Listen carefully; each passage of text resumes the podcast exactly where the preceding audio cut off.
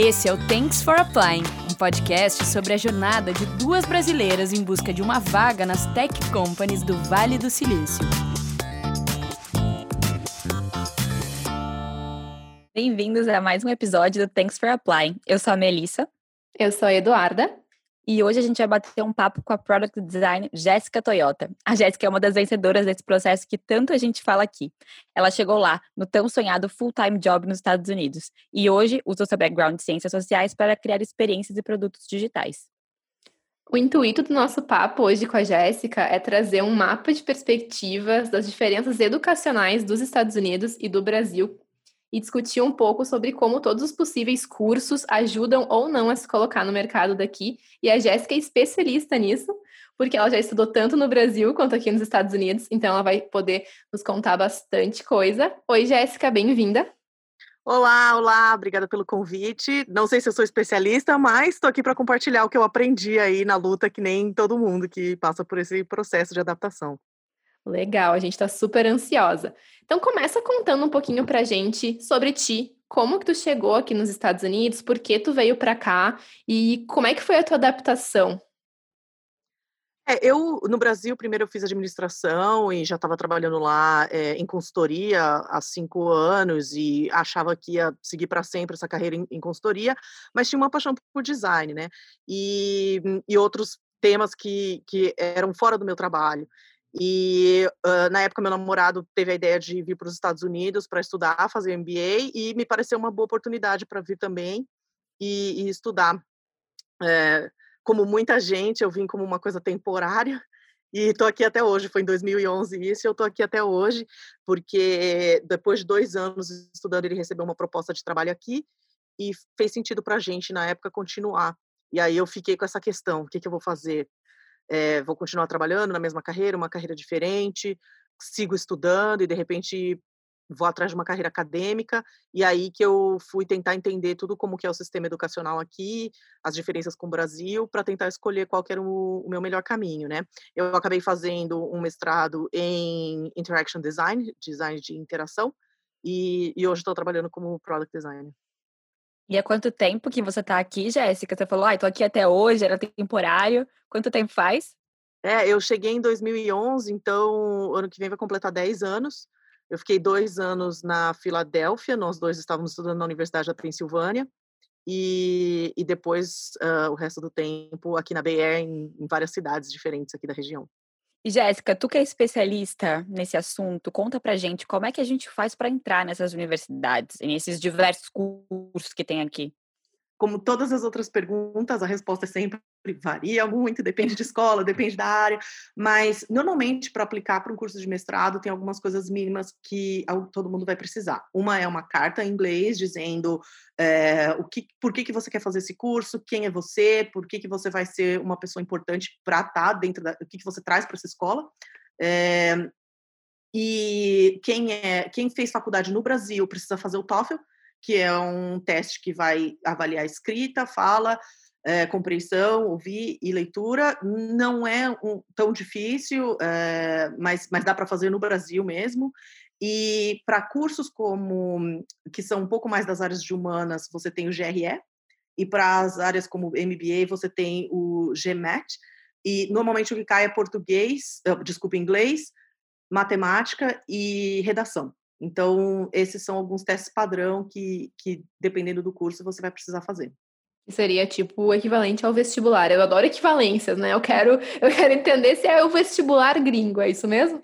É o equivalente ao vestibular, mas ele é um pouco diferente porque você não passa ou não passa. Você recebe uma nota final e aí você se submete a essa nota final. Quanto mais alta for a sua nota, é, mais chance você tem de ser aceita. Mas não tem uma, um, não é que você não passa, né? E desculpa, o, o você pode até fazer ele várias vezes. Se você não tirou uma nota boa, você pode voltar para casa, estudar, se preparar melhor e fazer de novo e aplicar. Isso é uma coisa que o, o GRE, você pode fazer com o GRE. Com o DMAT você também pode fazer isso, mas o, a escola fica sabendo quantas vezes você fez a, a prova. Então, o DMAT eles não sabem. Então, você pode fazer duas, três, quatro vezes e, e ninguém vai ficar sabendo até você conseguir uma nota que você acha que está confiante que vai ser aceita.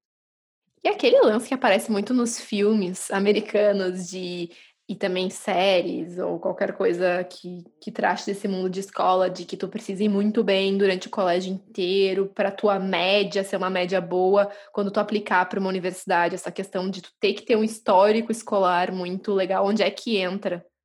É, tem o, o histórico conta, é, e os americanos que estudam aqui, eles têm, para entrar na faculdade, o histórico e o SAT. O SAT é a mesma coisa dos testes que eu falei, só que ele é o equivalente para você entrar na faculdade, né? E aí eles usam o histórico. Quem vem de outras universidades também precisa do, desse histórico mas ele acaba sendo diferente do porque aqui tem toda uma média ponderada tal e é importante pedir para a sua escola no Brasil fazer uma carta explicando que no Brasil a média não é ponderada é, isso ajuda e que é, é, usado um outro sistema que não é o sistema de letra tal então é, isso tudo faz parte desse grande processo para poder fazer a aplicação, a candidatura. É, eu precisei pedir para a minha universidade no Brasil alguns documentos para eu fazer a minha aplicação aqui em Berkeley. O que eu percebo é que as universidades, a experiência que eu tive, eles têm tipo um pacote de aplicação, né? São várias coisas que a gente precisa fornecer para eles, para eles te aceitarem ou não na faculdade. E eu só queria trazer aqui que o, o, o SIT que tu falou, ele seria mais ou menos um Enem, né, para gente. Isso, é como se fosse, é como se fosse o Enem. É, quem está aqui não precisa fazer, mas, mas precisa passar pelo, pelo processo também, e eles vão avaliar tudo. E, e isso que é interessante, porque enquanto no Brasil, e, e, tem vantagens e desvantagens de novo, né? Mas no Brasil conta muito como bem você foi na prova, aqui esse é um dos fatores, mas vai contar também a tua história, quem você é, e só o fato de você ser um brasileiro querendo estudar no, no exterior, para eles é, é, interessante porque eles querem ter essa diversidade, eles querem ter esse mix de gente diferente, é, porque isso enriquece a aula, né? Com certeza. E alguma, para finalizar essa parte de uh, provas e, e processos para entrar, tu daria, que dica tu daria para quem é brasileiro e está pensando em vir estudar aqui nessa parte? Tem alguma coisa que tu, algum aprendizado que tu queira compartilhar que poderia ter feito a diferença ou alguma dica para facilitar o processo, enfim? Depende muito do momento em que você está. Se você está no colegial querendo vir para a faculdade, ou na faculdade querendo vir para o mestrado, ou se você quer uma transferência, então isso vai variar um pouco. Mas como quase tudo tem essa carta que alguns lugares chamam de statement of purpose, ou seja, qual é o seu propósito, é uma coisa que muitas vezes não é tão valorizada na educação no Brasil, mas que é muito valorizada aqui, são as atividades extracurriculares. Então, você viajou, viajou, conheceu outras, outras culturas, você ajuda, faz um voluntariado, você ajuda a sua comunidade, você tem um amigo com deficiência que te fez ver o mundo de uma forma diferente, você trabalhou a vida inteira para ajudar os seus pais, você perdeu um dos pais. São coisas que muitas vezes a gente acha que não cabe falar, mas que contam a sua história, contam quem você é e coisas que às vezes até foram uh, contaram como negativo em algum momento da sua vida, podem contar como positivo se você conseguir contar uma história que aquilo fez sentido e contribuiu para quem você é como pessoa. Então, eu acho que a dica, independente do momento que você está, é valorizar essas coisas que te fazem individual e, e trazer isso para sua história. Conta pra gente como é que foi, um, conta pra gente um pouquinho como é que foi a tua entrada no mercado de trabalho aqui. E se tu puder pontuar pra gente também quais foram os principais desafios que tu te lembra dessa jornada que hoje é, eu e a Duda estamos passando, né? Queria entender se tu sentiu as mesmas dores. Uh, o meu, a minha jornada foi um pouco mais parecida com a da Mel, porque eu estava estudando, então eu tinha um OPT, eu passei pela mesma pressão de ter um tempo determinado para encontrar meu primeiro emprego é, e depois trabalhei com o OPT até conseguir um green card. É, eu acho que o maior obstáculo é a gente mesmo. Pelo menos no meu caso, eu acho que o maior obstáculo era eu mesma. É, eu tinha algumas coisas que eu assumia como verdade e que não necessariamente eram. Por exemplo, ah, eu não posso procurar um emprego no mesmo nível do emprego que eu tinha no Brasil, porque aqui vai ser mais competitivo, ou eu tô, é, eu sou sou de fora, então eu vou acabar indo para um nível um pouco menor. Acho, acho, que vocês falam muito bem sobre a questão do inglês, que depois de um tempo a gente percebe que é uma barreira muito menor do que a gente imaginava. E, e, e essa coisa da, da, confiança mesmo, que eu não, nem posso dizer assim, ah, hoje eu superei isso. É uma coisa diária, assim, que a gente tem que lembrar e dar valor para o que a gente sabe e é bom. É, e a gente acaba sendo nosso pior inimigo nessa hora de, de confiar no, na nossa capacidade. Muito interessante que tu trouxe isso, porque eu e a Duda, a gente conversa bastante e nós somos uma força da outra, né? A gente fica se levantando nisso, porque a gente também se põe para baixo, né? Eu, Melissa, Eduarda, e aí uma ajuda a outra nisso. Amiga, vamos lá, né? Vamos confiar no processo que vai dar certo. É, a gente fica se aconselhando, a gente chora juntas, a gente ri juntas, e é bem o que a Mel falou, uma puxa a outra. Então é muito importante ter, por isso que a gente sempre fala o quão importante é a gente ter essa rede de apoio e encontrar pessoas que muitas vezes estão na mesma situação, porque acaba sendo mais fácil. Quando a gente fala com alguém que não está vivenciando a mesma coisa, é um pouco mais difícil, né? A, a pessoa te puxar e rolar a nossa tão famosa empatia que tanto falamos. E Jéssica, como tu falou, tu teve experiência de cursar uma graduação no Brasil, né? E aqui nos Estados Unidos tu fez um master. Vamos entrar nessa questão de diferenças educacionais. Conta pra gente quais diferenças tu percebeu em todo o sistema de educação, sei lá, desde a hora de aplicar para entrar no Master, se é que isso existe. Eu, eu realmente, hoje tu vai nos dar uma aula aqui, porque eu realmente desconheço totalmente, até o curso em si, como é que era, o que que tu vê de diferente nas duas culturas e nos dois países.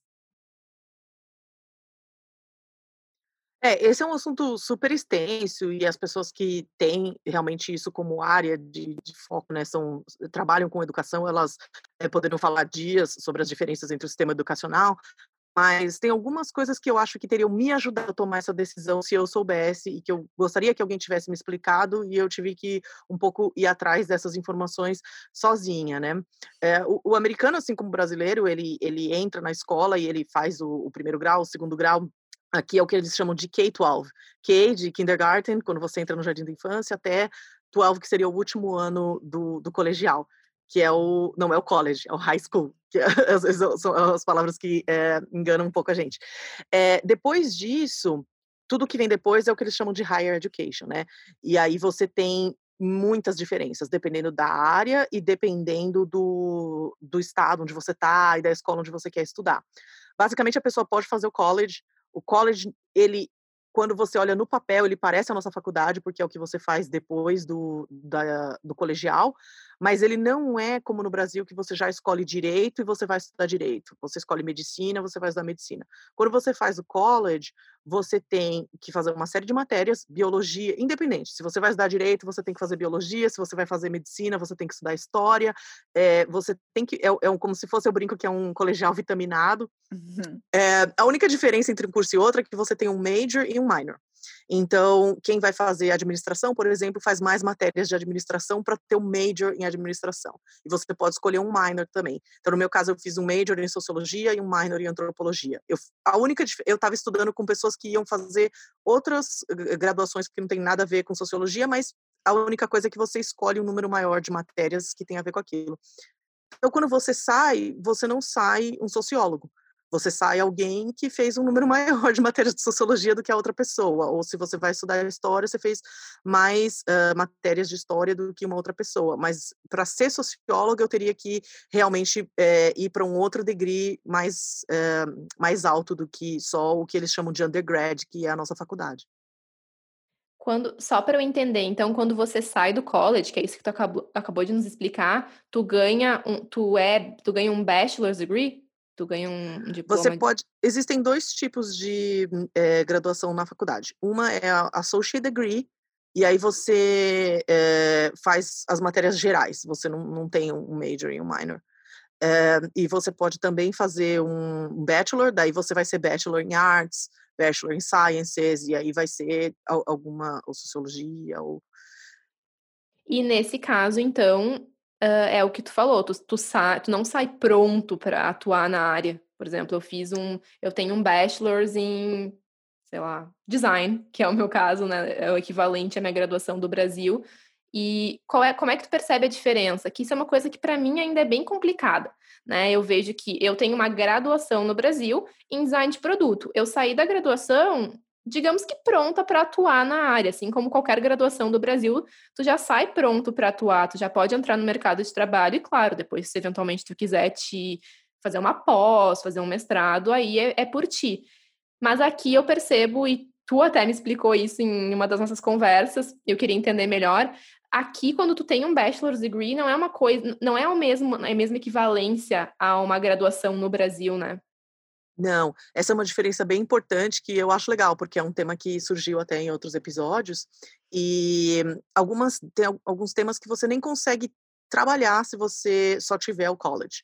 Por exemplo, direito, quando você não tem como se formar em direito na faculdade, você tem que fazer um master em law.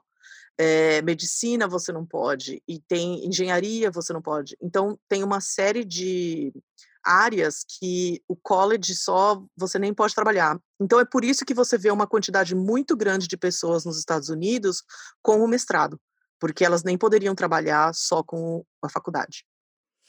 Jéssica, se você tivesse que criar uma hierarquia desses tipos de, curso, né, o college, que a gente falou, o bachelor's, associate, qual seria a hierarquia entre eles é, em termos de não só prestígio, não, acho que assim, de o quanto a pessoa está pronta quando, quando sai, ou o quanto aquilo é valorizado no mercado mais como profissional?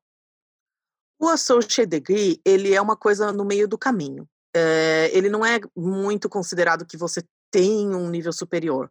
O Associate Degree existe porque muitas vezes as pessoas vão para um community college, por exemplo, que é um pouco menos prestigioso, mas mais barato, fazem aquelas matérias gerais, inglês, matemática, e deixam para fazer matérias mais específicas das áreas delas numa universidade. Então é muito comum a pessoa fazer dois anos num, de college, no community college, ou num, numa, numa, escola menor e que talvez tenha um custo menor, e depois vá fazer um, um, terminar e concluir, pegar o diploma mesmo de uma universidade maior e mais conhecida. É, então, o, o, associate, ele é meio que o meio do caminho. O, o que daria mesmo o nível superior é o bachelor, em algumas áreas, e em outras realmente até o bachelor acaba sendo também só mais uma etapa e você precisa fazer a próxima etapa, que é o masters. Tem ou algum cri... doutorado.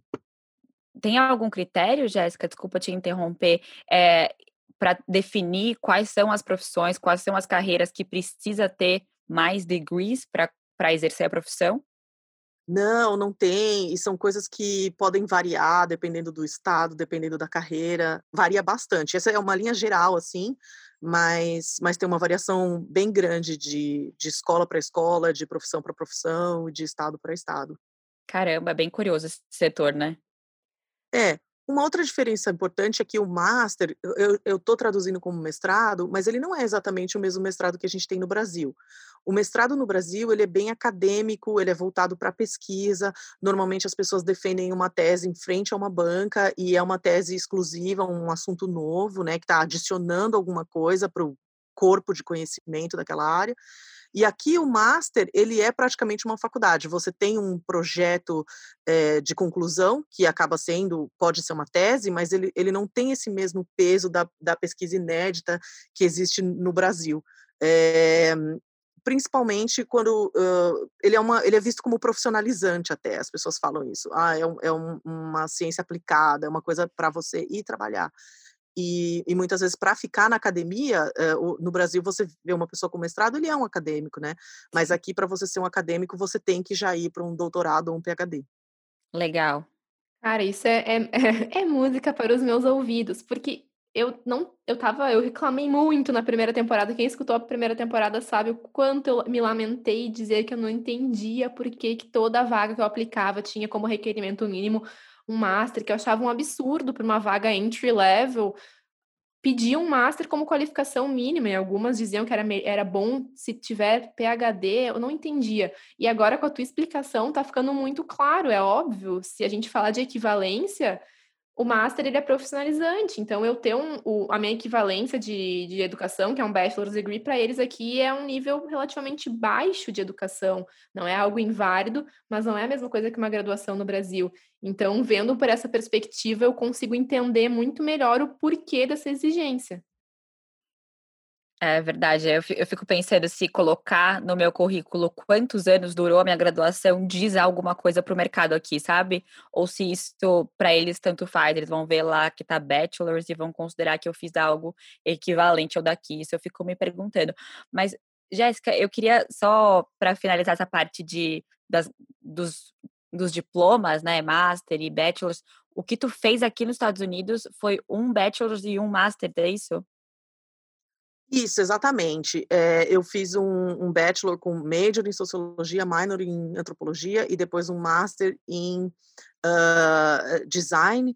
Mas um, e, e, até uma coisa interessante assim que para quem está pensando isso e considerando isso, né, eu, eu foi o momento dessa decisão para mim, porque dentro de sociologia existe sociologia aplicada, mas não é, é visto como uma coisa assim é, para te ajudar um pouco a estar tá preparado para o mercado de trabalho, mas não é visto como um, um passo para a academia. Para a academia você teria que fazer o PhD. É, eu ia te perguntar isso agora, de o quanto tu acha que fazer, fazer esses cursos te ajudou a entrar no mercado de trabalho aqui, como?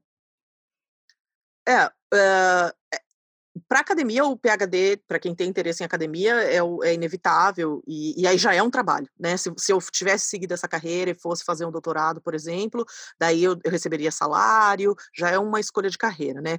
Para quem não tem interesse em ir para a carreira acadêmica, até porque esses PhDs, eles chegam a durar 10 anos. Eu fui assistente de pesquisa de uma professora que fez, a pesquisa dela era sobre a reconstrução de New Orleans depois do furacão Katrina, e é, o foco da pesquisa dela era um bairro dentro de New Orleans, especificamente sobre a reconstrução, e durante 10 anos ela passou estudando isso, né? Então, ele é super, super, super específico. É, já o Master, ele, ele é, é um pouco daquilo que vocês falam sobre a expectativa e a realidade. Né? Então, não é, não, a ideia não é desencorajar as pessoas a fazer ou encorajá-las a fazerem, mas só ter a expectativa correta, que eu acho que vocês, quando abordam essa coisa da expectativa e realidade, é a, é a melhor forma da gente ver. Não, nada é só positivo e negativo, um, mas tem que entender bem para a gente não ir com a expectativa errada, né? O Master, ele ajuda muito em algumas coisas, principalmente networking. Você vai conhecer mais pessoas, pessoas que são da sua área, elas vão te ajudar, elas vão é, tá dentro do mesmo processo que você, você troca figurinhas, os professores ajudam muito. Então, nesse ponto, é uma coisa boa. É um selo de aprovação de uma instituição? É, mas isso conta muito menos do que outras coisas. Conta muito menos do que a sua apresentação, do que o domínio que você tem daquela área. Então, eu não acho que é um, um pré-requisito, né? É, baseado na minha experiência que eu passei e com as pessoas que eu converso, eu acho que em termos de aprendizado, não é um salto quântico. Você não vai sair de lá uma outra pessoa com muito mais conhecimento do que você entrou. Você aprende algumas coisas, mas não é aí que está o maior valor do mestrado e de forma nenhuma ele é um pré-requisito para eh, atuar nas áreas. A gente percebe, e eu mesma passei por isso, que muita gente chega aqui e acha que um dos principais problemas para não estar tá conseguindo trabalho é não ter um curso em alguma universidade daqui seja bachelor's, master, qualquer outro tipo de pós em alguma universidade aqui nos Estados Unidos. E eu passei por isso e por muito tempo eu comecei a pensar, será que eu não devo investir num curso desses? Mas para ser sincera, eu entrei num, numa linha de pensando assim, tá, peraí, é, eu não tenho essa grana, porque é muito caro isso daqui, principalmente num contexto de quem vem de real, tem, tem seu dinheiro guardado em real, né? E daí tu vai, transforma tudo para dólar, é um desespero. Pegar um financiamento aqui é uma possibilidade? É, mas é muito. Eu, eu, particularmente, acho super arriscado. Daqui a pouco volto para o Brasil e aí vou ficar com uma dívida em dólar. Deus me livre. Pior ainda. Então, eu passei muito por essa fase de desespero, de achar que era a minha única saída. Então, foi até, um, foi até isso que me motivou a buscar um pouco mais as diferenças. E quando tu, tu fala isso, assim, claro que tem muito de experiência de cada um mas eu acho que essa questão da expectativa que eu tinha era: eu vou entrar num master e vou aprender muita coisa. E, e a verdade é que nesse momento eu entraria muito mais na busca de uma validação do mercado do que em busca de novos aprendizados. Não porque eu acho que eu não tenho o que aprender, eu acho que eu tenho, mas talvez um outro no, na minha área, cursos livres às vezes são, agregam muito mais em termos de conhecimento do que, o, do que um master talvez agregaria, até porque é, para minha área de enquanto pesquisador eu teria que fazer o, o, master que a maioria das pessoas fazem aqui. Ele é em human computer interaction que eu acho que é uma área super técnica e que eu não tenho interesse. É, então eu fico sempre nesse dilema. Então é super interessante assim é, ouvir isso. E que dica tu daria assim Jéssica para quem está pensando em começar um curso aqui somente como porta de entrada para o mercado de trabalho? Acho que tu já falou um pouco mas dando um veredito, assim, pela tua experiência, vale a pena, não vale, depende? É, eu acho que você colocou um ponto importante que é a diferença da área, né? Então, tem algumas áreas que a gente nem está comentando aqui, porque são pré-requisitos mesmo. Área da saúde, área de direito, é, não, não tem muito o que decidir, tem que cumprir esses requisitos.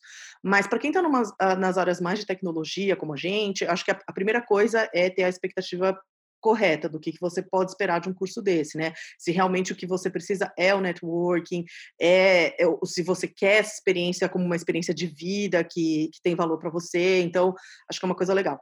A outra coisa que você falou sobre custo é olhar sempre para as oportunidades de bolsa. Existe muita oportunidade de bolsa aqui, existem bolsas porque você de repente não tem uma certa renda e vale a pena olhar, mas existem para quem por algum motivo passa desse limite para as bolsas de renda, existe a bolsa de mérito, que também é concorrida, mas não é impossível, não custa nada tentar, e muita gente acaba conseguindo um bom desconto dentro dessa, dessa parte da, da bolsa de mérito, né? E depois as diferenças culturais mesmo, que estudar nos Estados Unidos é, é bastante diferente de estudar no Brasil, que é esperado de um aluno, é, o relacionamento com os professores, eu acho que varia bastante. Como que foi essa tua experiência? Como é que tu colocaria as diferenças culturais, assim? Tem alguma alguma história legal para contar pra gente da tua experiência estudando aqui, como as diferenças te impactaram no estudo? Eu acho que a principal diferença é a participação. É, a participação no Brasil você pode ser um excelente aluno que não levanta a mão, um excelente aluno que não responde pergunta do professor, mas faz, faz tudo corretamente, escreve seus papers e entrega tudo no, no, na data e vai bem na prova. Aqui, se você não participa, se você não fala, não comenta, é, você não é considerado um bom aluno e isso afeta muito a, a tua avaliação, né? E, e você não aproveita mesmo, porque a aula é feito muito mais com base nessa, nessa coisa da participação. Deve e... ser até por isso que eles estão super preparados para as entrevistas, né? Porque eles já estão prontos para falar em público, para articular, que a gente não tá, né, quando chega aqui. Total, tem, rola até um, ai, eu não vou nem falar, melhor nem falar bobagem. Nossa, juro. Então, eu, pelo que você está falando, é bem aquele estereótipo do aluno que é engraçado, daí que a gente começa a ver, né? Na coisa cultural, que no Brasil todo mundo, se uma pessoa super participa, todo mundo já revira o olho e pensa, ah, lá vem o puxa-saco do professor, lá vem o chato que sempre quer inventar discussão. Como é diferente essa questão cultural, né? Aqui, se não partici aqui participar é o normal, enquanto no Brasil, tô falando pela minha experiência, não sei se de vocês era assim também, mas eu lembro que quem participava muito, estava sempre instigando uma discussão até, até um certo ponto, era visto como chato, ai, tá participando demais. Principalmente aquele que fazia a pergunta 10 para as 11 da noite do curso noturno. Esse sim, as pessoas queriam ó, lascar. É, e esse é um tema recorrente, até no processo seletivo, algumas coisas que no Brasil a gente tende a achar que é alguém um pouco convencido, que se acha, aqui é o esperado, é o esperado falar, eu fiz, eu cheguei nesse resultado, esse foi o meu papel, enquanto no Brasil a gente usa muito mais o nós fizemos, o time, e aqueles ficam um pouco na dúvida quando você fala nós, até que ponto foi você que fez e até que ponto foram outras pessoas. Sim, isso é muito verdade. No currículo a gente passa muito por isso. A gente até discutiu isso no episódio da primeira temporada que a gente falava sobre a formatação de currículo, quanto era estranho para a gente se apropriar de alguma forma de, de um resultado ou de um projeto. E aqui é super comum, né? É, e, enfim, é, é muito diferente. Bem impactante. É, eu achei legal que tu trouxe isso da, da, das diferenças, porque no meu caso, eu fiz um curso que era um programa internacional. Então, os meus colegas, na maioria, eram pessoas de fora também. Então, eu não reparei, claro que eu reparei diferenças culturais, mas eu não tive a oportunidade de identificar o perfil americano e entender como era a dinâmica. Tanto que eu já falei várias vezes aqui que eu tinha aquela matéria de desenvolvimento de carreira que os professores ensinavam como se portar no mercado aqui. Então, como fazer currículo, como agir no LinkedIn, como conversar com as pessoas. Mas, Jéssica, se tu tivesse que fazer um balanço é, de o quanto foi importante para ti entrar no mercado, o curso para entrar no mercado de trabalho, se tu faria de novo, o que que tu concluiria hoje, depois desse tempo? Eu acho que me ajudou no sentido de ter alguma experiência. Quando eles veem que eu me graduei aqui, eles falam, bom, ela sabe cumprir prazo, ela sabe entregar as coisas, uh, ela sabe escrever minimamente, uh, consegue se comunicar. Então, é, mas outras experiências poderiam ter me dado isso, né? Vocês falaram sobre voluntariado, acho que essa é uma opção para algumas pessoas. É, trabalhar numa, num trabalho talvez que seja de contractor. É, então, são todas coisas que dão essa. O processo seletivo, no, no Brasil, eu trabalhei um pouco em RH, e ele é um, um processo de redução de risco você tem que contratar alguém e você não pode contratar a pessoa errada. Então, não é tanto. Muitas vezes a gente fala, mas eu tenho a sensação que eu fui tão bem. Talvez uma outra pessoa, ela era uma pessoa menos arriscada para aquele recrutador do que você. É, não é que você foi mal, é que ele consegue mitigar um pouco os riscos melhor. Então, um dos riscos contratar alguém que não é americano é esse, né? E quando você tem qualquer experiência, já reduz um pouco esse risco. E, e o mestrado é uma das formas de fazer isso, mas existem outras formas também. Nossa, foi tão bom ouvir isso hoje, porque essa semana eu recebi um não que foi dolorido para mim. Até chorei com a Duda é, via Zoom essa semana, porque eu acho que eu tinha ido muito bem na entrevista, era a vaga para mim, e eu nunca tinha pensado sobre esse lado de eu sou uma candidata arriscada, afinal eu tenho um visto que vai expirar daqui a pouco. É, e foi, assim, agora foi um quentinho no coração que eu não esperava para esse episódio. Obrigada, Jéssica. e ser arriscado não é uma coisa que depende da gente, então isso dá, um quentinho ainda maior, porque é meio é um pensamento meio conflitante. É, não depende da gente o que pode ser bom e ruim, né? Porque quando não depende da gente também a gente não pode fazer nada para mudar. Mas talvez até o que a gente leva no nosso discurso possa possa fazer diferença na hora da entrevista. Só lembrando que a Jéssica falou aquela questão de, ah, eu sou responsável por isso, por isso que aqui eles têm mais esse hábito. E eu também eu ganhei um feedback de uma entrevista que foi um dos feedbacks mais completos e pontuais que eu recebi, e, inclusive, eles falaram isso, que eles não conseguiram ver com clareza qual era o meu papel nos projetos, o que, que exatamente eu tinha sido responsável. E eu fiquei indignada na hora. Eu falei, não, gente, mas eu expliquei. Depois eu fiz, eu recapitulei e pensei, será que eu não falei muito a gente fez, o time, daí nós e tudo mais? Então, aprendizados que a gente vai ter. E como brasileiro é quase natural. Desculpa, como brasileiro é quase natural a gente falar nós sem ter percebido, né? Sim. É, voltando para essa parte mais da, das diferenças educacionais é, aqui no Brasil, eu enxergo um pouco, me corrija se eu estiver errado, Jéssica, que aqui tem sim muitos trampolins para a gente sair do, da educação, né, sair de um curso e entrar no mercado. A, a, o próprio OPT é, é, isso, né? Tem o que eles chamam também de CPT, que é parecido com o OPT, mas tu pode trabalhar durante o curso e não só depois, que é o caso do OPT. Como é que tu enxerga esse, esses, esses pulinhos que a gente consegue fazer aqui? Porque quando eu vou pensar no Brasil, a gente não, eu, não, eu não sei se tem né, essas possibilidades. É, e, e, lógico, a gente sempre tem que lembrar que a gente está falando da Califórnia e a gente está falando especificamente aqui do Vale do Silício, em que as empresas elas estão um pouco mais habituadas a lidar com cenários completamente diferentes. Eles, eles querem encontrar o talento, seja lá onde for. Talvez em indústrias um pouco mais tradicionais e áreas mais tradicionais seja um pouco diferente. Mas aqui é, eu acho que existe um, um pouco dessa abertura de, de você ter vindo por um caminho um pouco que não é o convencional, ou, ter feito alguma coisa é, que não é o que eles veem normalmente em outros candidatos. E aí tá muito a parte que tá na gente, né? Como a Duda estava falando, assim, o que, que depende da gente, o que, que não depende.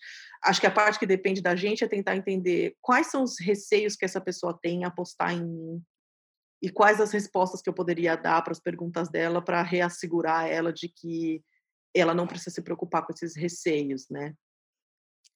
Eu não sei se isso responde a sua pergunta. Sim, sim. É, e a gente tem, a gente, e pensando por esse lado, a gente, nós somos candidatas que oferecemos um risco por vários motivos. Tem a questão do visto sim. também, ah, né? Em um momento pode vir a precisar de patrocínio. Então, faz sentido. A gente, conforme a gente vai passando pelos processos e entendendo, a gente vai uh, começando a entender também melhor o lado das empresas. Às vezes dá uma revolta, a gente fica bravo sim. Quantas vezes já não pensei, será que se eu fosse americana eu estaria passando por tudo isso que eu tô passando? Eu sei que a resposta provavelmente é não.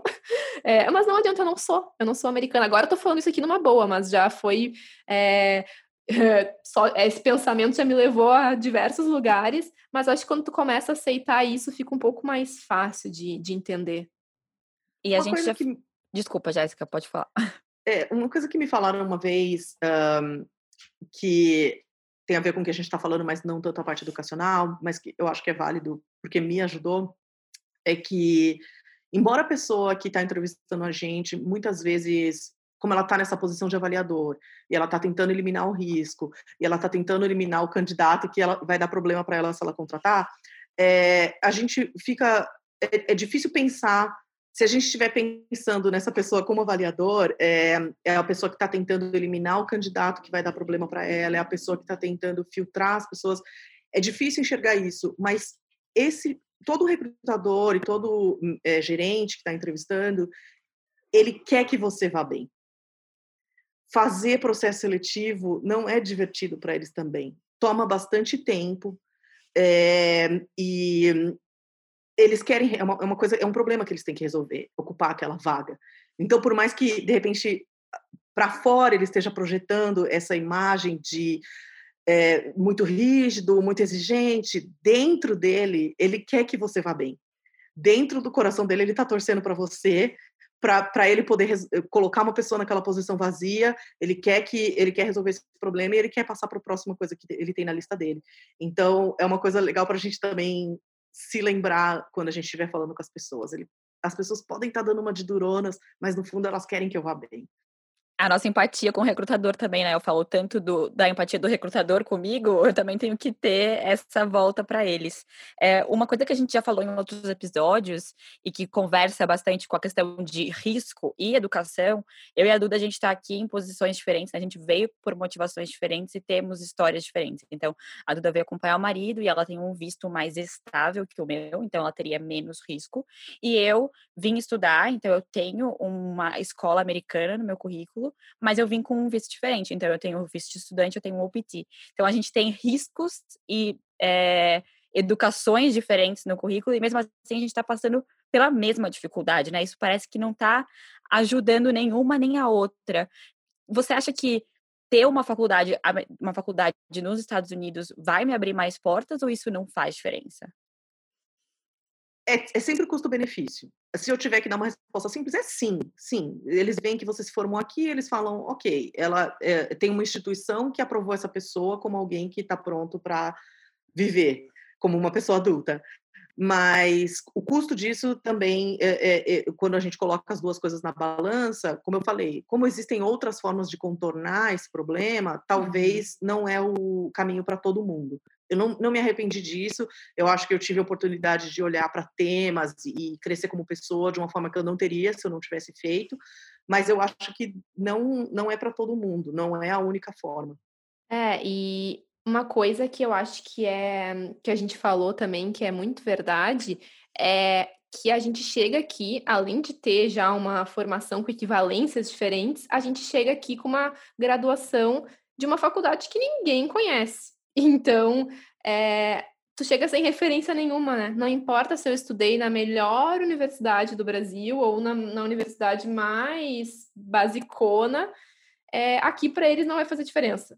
Cai tudo no mesmo, vai tudo para o mesmo saco de universidade que não fazemos a mínima ideia do que é, do que se trata e da onde fica. Então, acho que não sei se isso também é, impacta na hora de, uh, com o fato de ter uma universidade aqui, ter uma referência maior eu acho que é uma coisa que pode influenciar, mas eu acho que tem um peso menor do que teria no Brasil.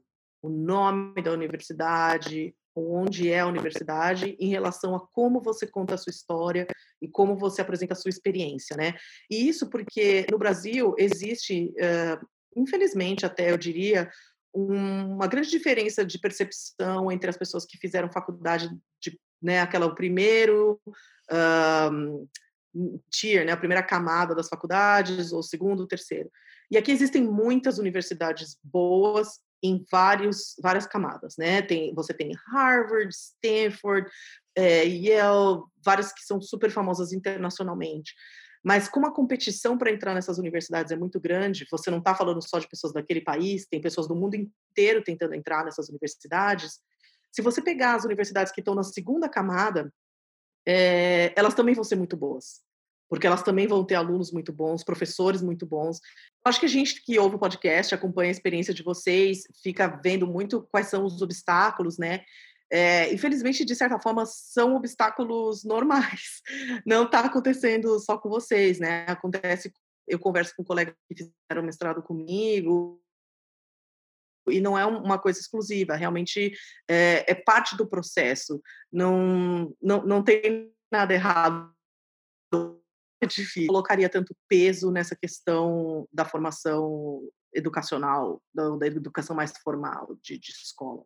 Bom, ao longo desse episódio a gente falou bastante das diferenças de tipo de diploma, o quanto ele te profissionaliza ou não, o tipo de prestígio que ele te dá no mercado, mas no final da história, no final do dia, não é isso que importa, né, Jéssica?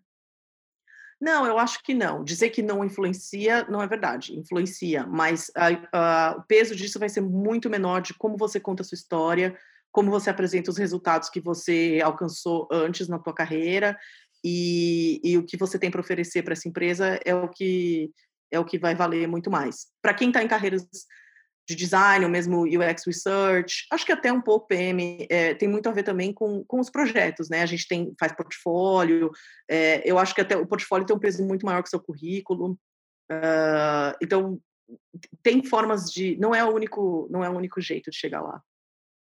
Eu tenho uma dúvida. É, a gente ouve muito falar que aqui uh, quem está cursando uma graduação, um, um master, normalmente não trabalha. Eu queria entender se isso é uma opção ou se é uma questão da própria universidade por carga horária não permitir, ou se tem algum tipo de regra que não pode. Como é que funciona isso? Porque é, isso é uma das principais coisas que eu percebo de diferente do Brasil, né? Porque lá a gente tem muito essa cultura de a começar a estagiar na faculdade. Eu mesma comecei a fazer estágio no primeiro semestre da faculdade e estagiei durante a universidade inteira em lugares diferentes. E aqui eu vejo muita gente só começando um estágio no último semestre da faculdade ou, do, ou no último ano do master, é, e só aí entra no mercado de trabalho. Não sei, eu gostaria de entender se tu, se tu consegue me explicar um pouco melhor como é isso e como foi a tua experiência em relação a isso. Varia muito, é, dependendo da área e da, e da instituição. Muitos, eles são full time. Eles têm atividade o tempo todo e você vai ver as pessoas, talvez, se precisarem de dinheiro, fazendo alguma coisa, assim, part-time, poucas horas, ou trabalhando até na própria escola. É, a grande maioria são cursos que são de período integral. Existe uma exceção que são os MBAs executivos. Para quem vem para fazer MBA, é, o, MBA executivo ele é voltado para quem é um pouco mais velho, então já está um pouco mais numa posição de liderança, talvez, e essas pessoas dificilmente sairiam do trabalho delas para cursar um mestrado. Então, eles vão fazer isso à noite ou no final de semana. É bastante puxado mesmo assim, mas, mas é uma opção para quem precisa trabalhar. Mas é muito mais a pessoa que primeiramente trabalha e aí em segundo lugar resolve fazer um MBA executivo do que alguém que está dentro do querendo um, um, um, diploma e também quer trabalhar para ter mais experiência. Não é não é bem a mesma coisa né? É tem muita coisa diferente e ao mesmo tempo que confunde também abre muita porta né? Porque pelo que eu entendi aqui não tem muito é, ah, eu preciso fazer um college antes de fazer um associate, ah, eu preciso fazer é, um bachelor antes de fazer um master. Algumas vezes não tem tantos requisitos, e um dos que a gente já tinha conversado é sobre o PhD, né? A gente pode pular direto do master para o PhD aqui, né? Não precisa de um. É, aliás, pode pular direto da graduação para o PhD e não precisa fazer um master no meio. É, para fazer o master você precisa ter o bachelor, mas para fazer o PhD é um tipo de doutorado, né? É, então a gente pode falar doutorado de uma forma geral. Muito, não, não é uma regra para todos, mas muitos doutorados você é, aplica uma vez só já para o doutorado e você faz o equivalente do mestrado dentro desse programa de doutorado, porque você já sabe que quer chegar até o doutorado. Então não, não tem por que você fazer o master primeiro e o, e o doutorado depois. É, uma das coisas que eu perguntei até para uma das minhas professoras quando eu estava fazendo sociologia é: ah, eu não tenho certeza se eu vou fazer o doutorado, eu deveria fazer o master primeiro? Ela falou: não, pensa e decide, e, e se você for fazer a carreira acadêmica, vai para o doutorado, se uhum. você for seguir uma carreira mais profissional, vai para o mestrado, porque fazer o mestrado não vai te ajudar no doutorado, uhum. é, e, e, e não, não tem sentido você gastar esse dinheiro se você não for seguir uma carreira acadêmica. Sim, como tu falou, né? Ou como o master aqui não tem um caráter tão acadêmico como um mestrado no Brasil, realmente não é uma coisa que vai ser o diferencial para tu ir para um para definir se tu deve ou não ir para um doutorado ou ser um pré-requisito. E até é uma coisa que me deixou mais. Até voltou a me dar essa pulguinha atrás da orelha aí do Master, tu me falando que ele não é tão acadêmico, porque eu nunca tinha cogitado fazer um Master, e quando eu vi aqui nas, nas vagas a descrição Master, eu dizia, mas o que, que tem a ver? Claro que sempre agrega.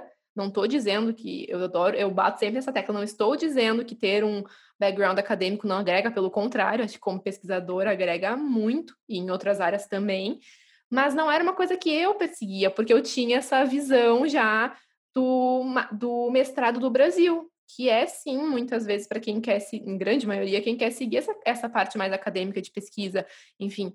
Então, agora, sabendo que, que é, é quase como se fosse uma pós-graduação no Brasil, eu diria. É, tem que olhar muito o programa, e até uma coisa que foi bom você mencionar isso para eu comentar, é que uma coisa para levar em consideração na hora de escolher um programa de mestrado é, por exemplo, o mestrado que eu fiz, ele é considerado STEM, Science, Technology, Engineer e Mathematics.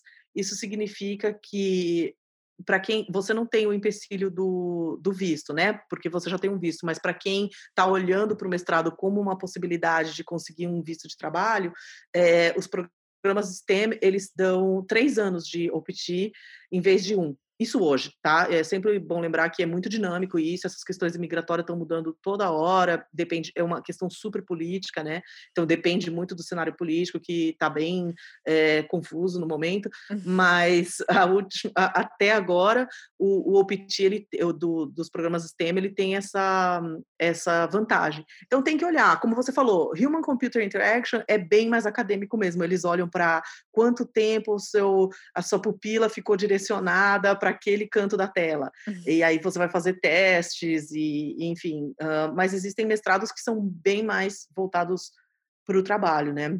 No meu caso, até para quem estiver ouvindo e tiver curiosidade, nesse mestrado de Interaction Design, que é STEM, é, eu estudei no California College of the Arts. É, acabei não comentando no começo, mas para quem tem interesse nessa área, é, um, é uma possibilidade. Eu achei legal que tu trouxe o, o Steam, que porque o Steam, né? Que eu não conhecia, eu não sabia antes de chegar aqui, eu não sabia que existia essa diferença de tipos de curso que te davam OPT com mais prazo. Para vocês saberem, o meu OPT não tem essa peculiaridade, então eu tenho só um ano para trabalhar aqui com o meu tipo de visto. Eu acho que as equivalências, quando a gente compara Brasil, Estados Unidos, educação e as possibilidades que a gente tem tem muita peculiaridade, a gente tem que estudar mesmo, e a dica que eu daria para vocês é conversem com uma Jéssica, porque a Jé... não a Jéssica, mas achem a Jéssica de vocês para conversarem antes de tomar qualquer decisão, porque tem muita porta, tem muita opção para vir estudar aqui e aí sim conseguir um trabalho se for o objetivo. É, e também é, eu me inscrevi para receber informações de alguns cursos de algumas universidades e é bem comum as pessoas te ligarem, que tem um representante da universidade que te liga para meio que vender o curso para ti, tipo, se matricule aqui. Então, por isso que é tão importante falar com alguém que já tenha vivenciado e não só te guiar, talvez, por uh, pelo representante da universidade, porque obviamente ele vai estar tá querendo te vender aquele curso a todo custo e vai dizer que para ti é o mais interessante. E eu acho que quando a gente não conhece, a gente tende a comprar mais a ideia, né? E como, a, como as meninas falaram, tem é, diferentes tipos de OPT. Talvez quem tivesse, quem tivesse informação vá, às vezes, optar por essas universidades que dão um prazo maior nesse visto de trabalho. Então, isso depende muito do teu objetivo. Eu diria, ah, eu quero ir para ficar. Ou não, eu quero ir para. Meu objetivo não é ficar. Muita gente vem para cá com esse objetivo acaba ficando, né, né Jéssica? Mas é, eu acho que é legal. Veio para ficar um ano, tá aqui há 10 mas eu achei super, eu achei bem esclarecedor assim o papo e acho que aprendi muito e eu imagino que quem está nos escutando também, porque a gente tem bastante, a gente recebe bastante mensagem de pessoas que têm essa vontade de vir para os Estados Unidos, não só quem está aqui, mas muita gente que mora no Brasil ou em outros países que quer vir para cá e pergunta constantemente qual é o melhor, ai, qual é a melhor forma de eu ir. E, bom, pela minha experiência, é, é muito difícil vir para os Estados Unidos, não é querer desencorajar ninguém, mas é bem complicado. Eu vejo como saída duas formas: tu, tu ser contratado aqui para trabalhar né? Alguém te traz para cá do Brasil, o que tem ficado cada vez mais difícil, ou vem como acompanhante, que foi o meu caso, ou tu vem para estudar e aí tu tem essa super chance de né, através do OPT conseguir um estágio, um trabalho que puxa para um, uma contratação. Eu sempre, eu defendo essa parte, assim, se tu quer vir, se eu tivesse grana no Brasil e quisesse vir para os Estados Unidos, eu acho que com certeza eu viria para estudar e aí tentaria me inserir no mercado. Eu adoraria ter conhecido a Jéssica ou alguma outra Jéssica antes de tomar a minha decisão, faz mais ou menos uns dois anos que eu tomei a decisão de vir para cá estudar e eu estava mais na cabeça de escolher uma faculdade com mais prestígio. Eu nem sabia que existia, eu sabia do OPT, mas eu não sabia que existia essa questão de ter faculdades que me dão mais tempo. O meu objetivo no começo não era ficar no longo prazo, por motivos pessoais acabei ficando e agora eu quero ficar mais tempo e aí eu preciso desse tempo maior para ficar aqui. Eu vou ter que encontrar outras possibilidades ou uma empresa que patrocine o meu visto mais para frente depois que o meu terminar.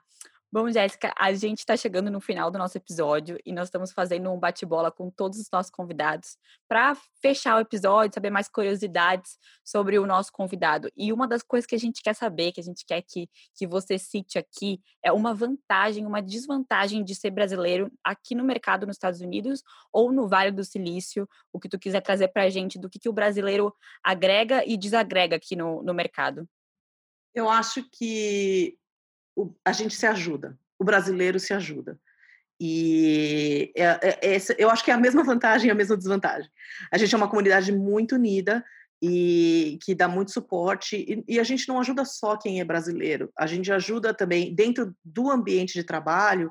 É mais normal na nossa cultura ver que tem alguém passando por algum problema ir lá e falar: posso te ajudar? Você precisa de alguma coisa?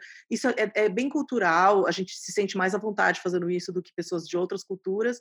E no longo prazo isso é bom para gente, porque isso conta, as pessoas lembram, elas têm essa referência positiva de da gente ter esse essa lidar melhor com, com o fato de, de ajudar e, e se oferecer.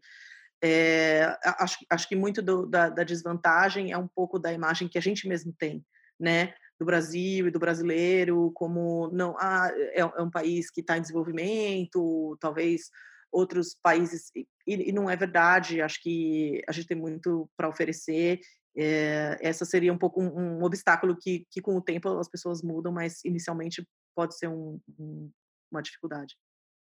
Outra coisa que a gente queria saber é conta pra gente alguma gafe ou situação engraçada, curiosa, que tu já passou ou que tu já presenciou, que foi gerada por alguma diferença cultural, pode ser no ambiente de trabalho ou na universidade. Ai, gente, já teve muitas. já teve várias, é difícil escolher. Mas tem uma que eu lembro que é, foi um pouco no começo, que é, foram duas coisas que têm a ver com aniversário. Quando tem alguém faz aniversário, né? É, tinha um bolo, vamos cantar parabéns. A gente aprende a cantar parabéns em inglês no Brasil, então não tem porquê, não vai ter nenhum problema. Eu sei cantar parabéns em inglês. Mas eu comecei a bater palma junto com a música, que é o que a gente faz no Brasil quando a gente canta parabéns. Eles não batem palma aqui, não acredito. Não, eles só cantam sem bater palma. Ah, não. E todo mundo ficou olhando para mim. e foi muito desconfortável. Essa é uma coisa. A outra coisa que dentro do tema parabéns, aniversário, foi que a gente no, no Brasil fala ou feliz aniversário ou parabéns, né? Uhum.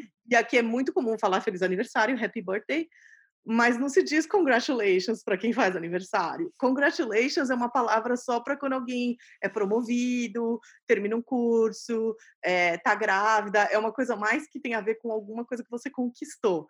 E muitas vezes alguém falava happy birthday, e aí para não repetir eu falava congratulations. e aí uma boa alma que resolveu me tirar dessa, desse momento de ignorância falou: é, você falou congratulations, é, por quê? e aí eu aprendi que hum. não se diz congratulations no aniversário e não é comum bater palma. Queria fazer a diferentona, né? E aí vou usar uma palavra diferente aqui, vou, vou abrir meu leque do é, vocabulário. Todo mundo tá repetindo happy birthday eu vou falar congratulations, que é diferente, mas não, não tem que ser diferente. Gente, eu tô chocada com a da Palma. Ainda eu... bem que tu me contou essa gafe, porque eu possivelmente seria uma. Eu também cometeria essa gafe, com certeza. Ainda bem que. Ainda bem não, mas a gente tá na pandemia, então a gente não pôde ir a nenhum aniversário de nenhum amigo aqui, mas no próximo que eu for, eu já vou levar esse aprendizado comigo. Eu ia falar isso, eu tive dois aprendizados aqui. O das palmas e o do congratulations. Eu não sabia disso. Era bem possível que eu fizesse isso. Eu acho que eu até já fiz por mensagem com um amigo internacional, mandei congrats no aniversário. Mas tudo bem, né? Gringo também, todo mundo se entende.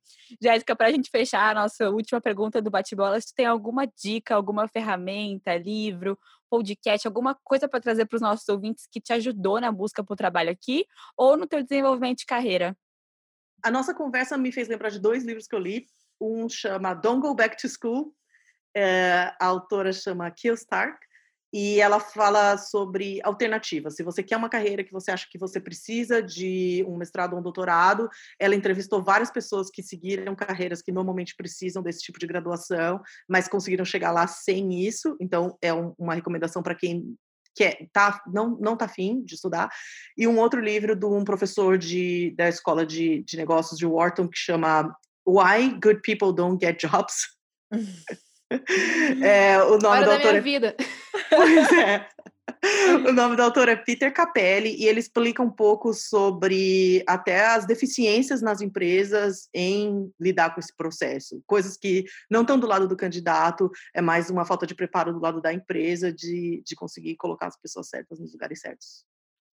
Amei as dicas, fiquei curiosa para ler. E lembrando que depois do episódio, depois que o episódio for ao ar, essas dicas que a Jéssica deu vão estar lá no nosso Instagram, então sigam a gente, arroba para não perder os livros, as indicações e também os principais momentos desse episódio. Jéssica, a gente queria agradecer por ter participado, ter topado o convite, também por todo o apoio que tu dá ao nosso projeto. Só temos a agradecer. Muito obrigada mesmo por participar.